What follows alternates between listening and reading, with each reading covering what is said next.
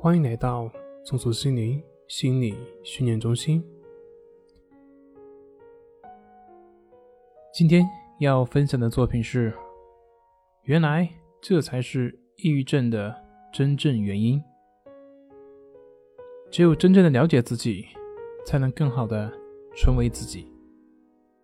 抑郁症的根本原因是什么呢？所以，人们对事物的看法，往往并不是来自于事物本身，而是来自于你对于事物的看法。比如说，同样是一块奶油面包，那么它在一个饿了很多天他的人的眼睛里面，那就是人间美味。可是，如果它在一个正在减肥的漂亮的小姐姐眼里面，那可能就是一个非常大的一个脂肪球。所以，同样的。小时候，我们可能会为了没有得到一块糖果而哭闹，而长大之后呢，就会觉得这种行为很幼稚。这就是我们的思维以及看法对人的情绪所产生的影响，这就是我们情绪状态的起因。那我们来看抑郁症，抑郁症朋友啊，他的看法和信念，我们进一步去分析，我们就会发现，都有一个共同的一个特点，那就是追求。完美主义，这个追求完美主义是指追求一个理想化的自己。正是因为他渴求所有人都能够接受他，所以呢，他才会过于担心别人对自己的看法。正是因为希望自己能够十全十美，所以呢，对于自己哪怕一点点的缺点都会耿耿于怀。正是因为觉得自己比别人，甚至比所有人都强，所以才会对自己的失败以及不如人的地方难以释怀。正是因为想成为那个理想中的自己，所以才会对自己百般挑剔，非常不满。也正是因为这些种种的自我要求，才会使得抑郁症的朋友不断的苛求、攻击和憎恨那个现实生活当中的自己。同时呢，也是通过这种自我攻击来维护那个虚幻的理想化的自己的形象。所以，抑郁症的根本原因就是完美主义，因为活在幻想当中的完美，它总是比现实生活中的残酷要好那么一点点。所以，抑郁症的朋友往往会有一些负面的一些信念，比如说。只有成功，我这样才叫活出自己；只有跟所有人都能够合得来，诶，我这样才是可爱的；只有超越了身边的人，我这样才是有价值的。这就比如现实中会有一些老好人，他不会拒绝别人，做人呢很善良，做事呢总是尽善尽美，即便是吃亏呢，也往往让自己吃亏。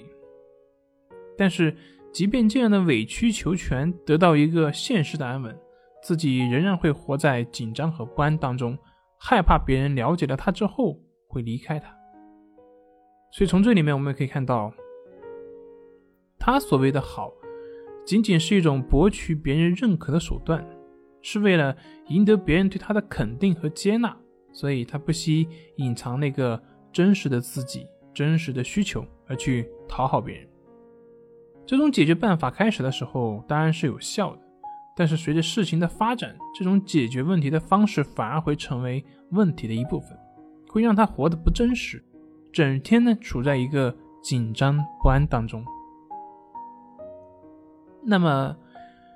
像这种完美主义，这种它的源头是什么呢？一个人为什么不能够接受那个真实的自己呢？为什么要逼迫自己去达到那个理想中的？或者是想象当中的自己呢？其实这主要还是跟他的成长经历以及他的监护人，多数以父母啊有关系。我们会发现，一些比较容易吹毛求疵的人，他们的父母呢，往往从小无论他表现的怎么样，都很难达到父母对他的要求和期待。就算父母不是那么刻意的表现自己的不满。仅仅是忽视或者是冷漠，也会对孩子造成严重的伤害。在缺乏爱的环境当中长大的孩子呢，很难意识到这个是父母的错，反而会认为这是自己不够好，他需要足够好以换取父母的喜爱。在这种背景之下呢，孩子会忽视自己的内心需求，努力的把自己表演成为一个小懂事，一个小乖乖。但是这其实已经不是他自己了。但还有一种相反的情况，有的孩子从小就是在被关注、被重视、被溺爱，或者是太早取得了成就，成了周围人讨论的话题、关注的中心，然后他就会认为，我就应该是中心，就应该被别人关注，就应该比别人强，就应该会有优越感。当这种自负一旦形成呢，他就很难接受别人不关注他的事实，也无法面对自己。不如人的地方，但是现实和理想，它并不会以个人的意志为转移，